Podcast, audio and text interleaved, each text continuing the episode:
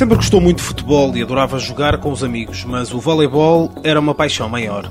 Influenciado pelo facto de o pai ser diretor da Académica de Espinho, onde nasceu, Miguel Maia, desde muito novo, muito mesmo, se habituou ao contacto com a modalidade. Tem fotografias com fraldas, onde já, já pisava o pavilhão da Académica de Espinho.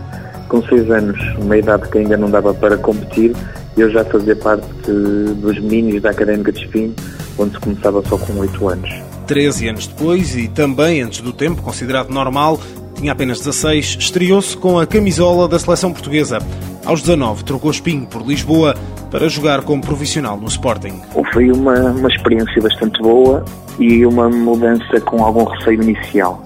Ainda era novo, ia de uma cidade de Espinho com poucos habitantes, uma cidade pequena, para uma, uma cidade bastante grande, para a capital do país e pensei que poderia não me adaptar. A integração e a adaptação acabou por ser bastante rápida e foi bastante boa em termos de crescimento para mim. Positiva foi também a passagem por Itália, onde viveu durante um ano, mas em termos de países e para além de Portugal, nenhum outro cativa tanto Miguel Maia como o Brasil, ao ponto de ser sempre o destino eleito para as férias. Pela cultura, pela temperatura, pela língua, pela comida, acabo sempre por escolher eh, o Brasil.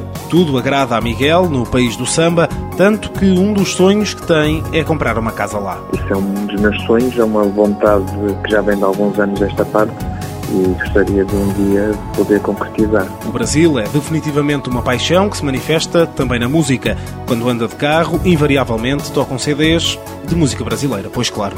Nos tempos livres, Miguel Maia, quando não está a jogar ou a treinar, gosta de ver televisão, ir ao cinema. O Predador é um dos filmes de eleição. Eddie Murphy, o ator preferido.